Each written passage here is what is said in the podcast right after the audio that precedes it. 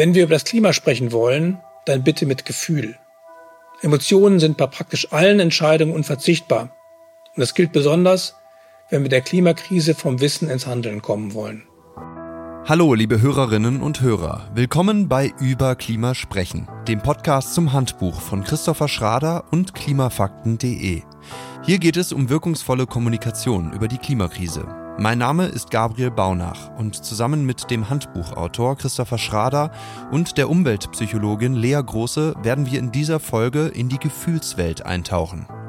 Die zentrale Frage dieser Podcast-Folge soll lauten, welche Emotionen sind förderlich und welche sind hinderlich, um Menschen zum Klimahandeln zu motivieren? Das erwähnte Handbuch können Sie übrigens im Buchhandel kaufen, kostenlos bei klimafakten.de als PDF downloaden oder Kurzfassungen der Kapitel online lesen. Die Links finden Sie in der Folgenbeschreibung. Nun wünsche ich viel Freude beim Hören.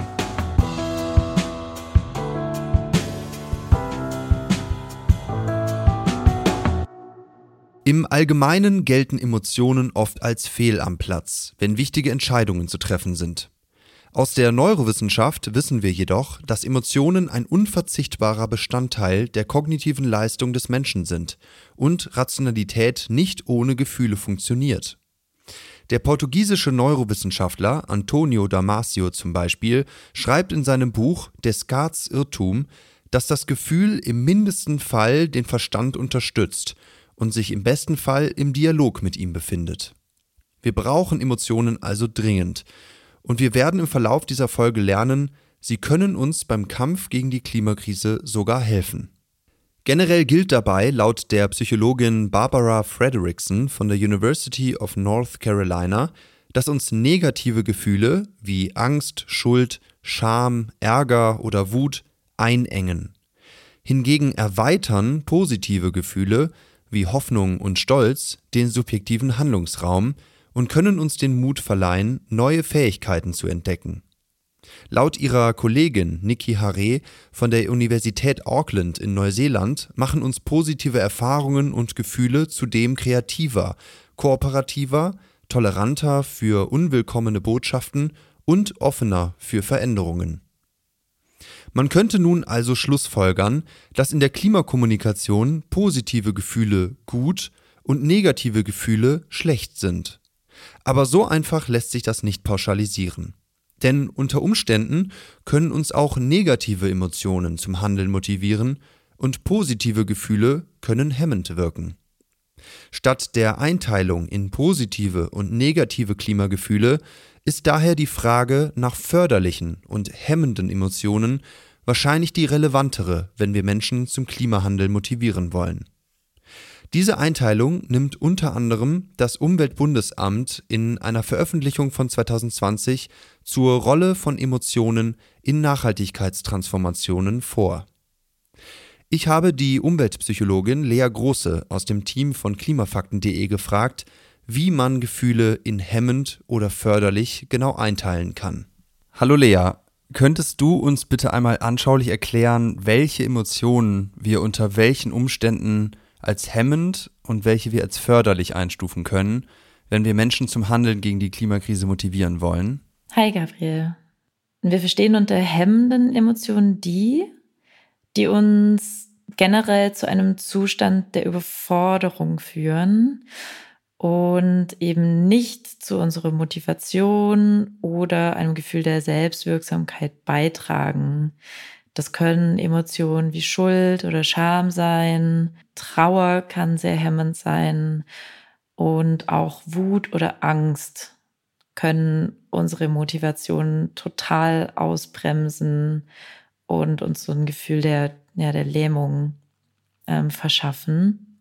Genau, und das passiert eben, wenn wir uns einfach allgemein verunsichert fühlen und überhaupt nicht erkennen, was wir tun können als nächstes, um ins Handeln zu kommen. Unter förderlichen Emotionen verstehen wir Emotionen, die uns aktivieren, motivieren und uns eben ein Gefühl der Sicherheit geben und uns sicher fühlen lassen.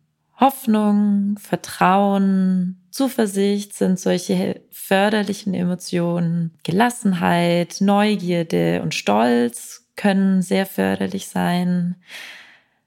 Und jetzt kommt aber auch das Spannende, weil es gibt auch Emotionen, die erstmal hemmend sein können, aber in gewissen Situationen auch förderlich sein können, wie zum Beispiel Angst oder Wut. Und da kommt es eben darauf an, was ich mit dieser Emotion mache und wie ich sie kommuniziere. Also wenn ich nur Angst erzeuge bei meinem Gegenüber und keine Handlungsoptionen oder Lösungsvorschläge anbiete, dann bleibt diese Person in dieser Angst gefangen und fühlt sich verunsichert und weiß nicht wohin.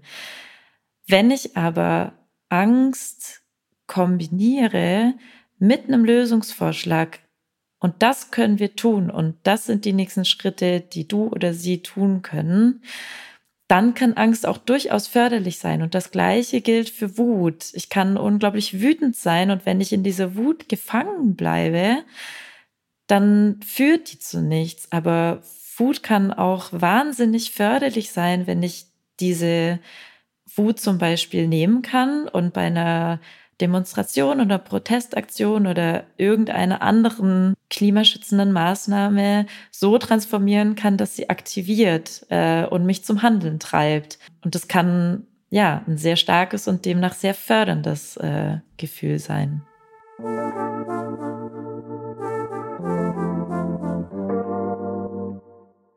Okay, was heißt das nun für unsere Kommunikation? Sollen wir in Kampagnen, Artikeln, Vorträgen und Gesprächen über die Klimakrise versuchen, ganz gezielt förderliche Emotionen auszulösen? Nein, das wäre ein Fehlschluss. Ein Forschungsteam von der University of Massachusetts warnte 2017 im Fachjournal Nature Climate Change davor, die Forschung zur Wirkung von Emotionen zu missbrauchen. Sie schreiben, auf spezifische emotionale Reaktionen zu zielen um ein produktives Engagement zum Klimawandel zu fördern, wird vermutlich keine konsistenten und vorhersagbaren Effekte erbringen. Gefühle anzusprechen sei mehr als das Drücken von Knöpfen und brauche einen nuancierten und authentischen Ansatz. Und den vermissten sie offenbar in vielen Kampagnen und Statements zum Klimathema. Ich habe bei Christopher Schrader, dem Autor des Handbuchs, nachgefragt, wie man bei der Kommunikation über die Klimakrise besser mit Emotionen umgehen kann. Hallo Christopher. Emotionen sind also einerseits ein wichtiger Teil der Kommunikation, aber sie können und sollten andererseits nicht gezielt ausgelöst und als Werkzeug benutzt werden. Was bedeutet das für die Kommunikation über die Klimakrise, beziehungsweise wie sollten wir mit dem Thema Emotionen umgehen? Hallo Gabriel, dass man Emotionen bei anderen nicht einfach so anknipsen kann, das wissen wir alle aus unserem eigenen Leben.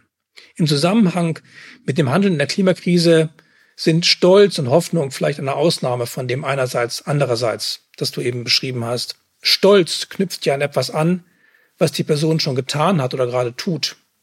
Das entsprechend laut zu würdigen und richtig einzuordnen, sodass der Mensch sich dabei gut fühlt, kann auf jeden Fall nützen und sicherlich kaum schaden und Hoffnung und Zuversicht, dass wir die Kurve kriegen, wird wirklich dringend gebraucht. Aber bei vielen anderen Emotionen, hemmenden und förderlichen, scheint es wirklich ein Dilemma zu geben. Sie sind wichtig, aber es kann gefährlich sein, sie gezielt auslösen zu wollen. Das kann man vielleicht am besten an den Schuldgefühlen erklären. Wenn jemand schon latente Schuldgefühle im Zusammenhang mit seinem Verhalten in der Klimakrise hat, kann man da anknüpfen. Darauf achten, dass der Mensch sich nicht zermartert und sie dann zu einem Handlungsimpuls umlenken.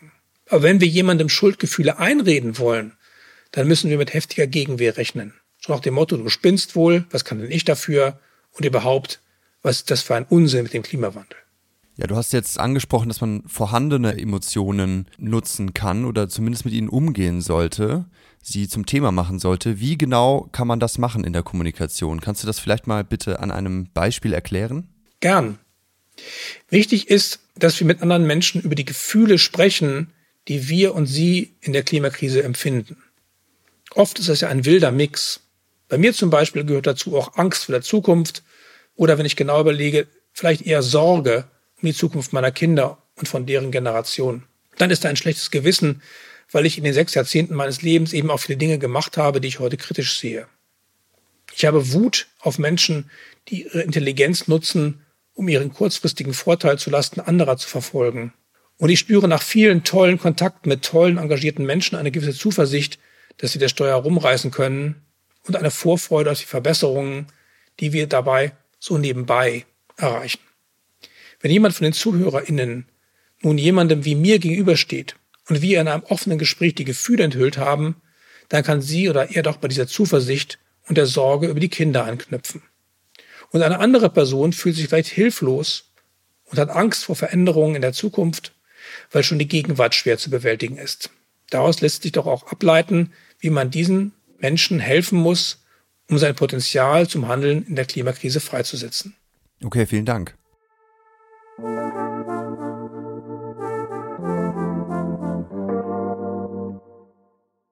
Vor dem Schluss möchte ich noch einmal die drei wichtigsten Erkenntnisse dieser Folge nennen. Erstens, unsere Emotionen sind eine enorm wichtige Ergänzung zu rationalem Wissen. Ohne Gefühle geht es nicht. Allein schon deshalb, weil das sehr hilfreiche Geschichten erzählen nur mit Emotionen funktioniert. Zweitens, wie wir alle aus eigener Erfahrung wissen, gibt es positive Emotionen, die sich angenehm oder gut anfühlen, und negative Emotionen, die sich unangenehm oder schlecht anfühlen. Wenn wir Menschen zum Handeln gegen die Klimakrise motivieren wollen, ist diese simple Aufteilung in positiv und negativ jedoch nicht besonders sinnvoll. Besser ist es, zwischen hemmenden und förderlichen Gefühlen zu unterscheiden. Denn unter Umständen und in der richtigen Dosierung können sowohl positive als auch negative Emotionen zum Klimahandeln motivieren. Drittens, niemand sollte der Versuchung erliegen, mit dem Auslösen von Empfindungen gewünschte Resultate erzwingen zu wollen. Statt Emotionen gezielt auslösen zu wollen, ist vielmehr ein Erfragen, Einfangen und Einbetten vorhandener Emotionen wichtig. Wir sollten also den Gefühlen unserer Zuhörerinnen Raum geben und ihnen einen reflektierenden Umgang ermöglichen. Wo dies hingegen nicht erfolgt, wird Reflexion blockiert und die Kommunikation verhakt sich üblicherweise. Und zum Schluss noch ein Tipp. In der Online-Fassung des Handbuchs finden Sie hilfreiche Werkzeuge zum Erfassen und Einsortieren von Emotionen im Zusammenhang mit der Klimakrise. Hier kann man beispielsweise eine Selbsteinschätzung vornehmen und mit einem Netzdiagramm ein eigenes Emotionsprofil erstellen oder die ganze Bandbreite von klimarelevanten Erlebnissen und Gefühlen in einem Koordinatensystem einordnen. Vielen Dank fürs Zuhören. Wenn Sie unsere neuen Podcast-Folgen nicht verpassen wollen, dann abonnieren Sie diesen Podcast am besten in Ihrer Podcast-App. Dort können Sie uns auch unterstützen, indem Sie diesem Podcast eine Sternebewertung geben. Wer sich tiefer für das Thema Klimakommunikation, weiterführende Literatur bzw. die Quellen interessiert, sollte unbedingt einen Blick ins Handbuch werfen, das wir in der Folgenbeschreibung verlinkt haben. Dort finden Sie auch einen Link zur Anmeldung für den Newsletter von klimafakten.de, mit dem wir Sie über neue Beiträge zur Klimakommunikation und mehr regelmäßig auf dem Laufenden halten. Bis zum nächsten Mal bei Über Klima sprechen.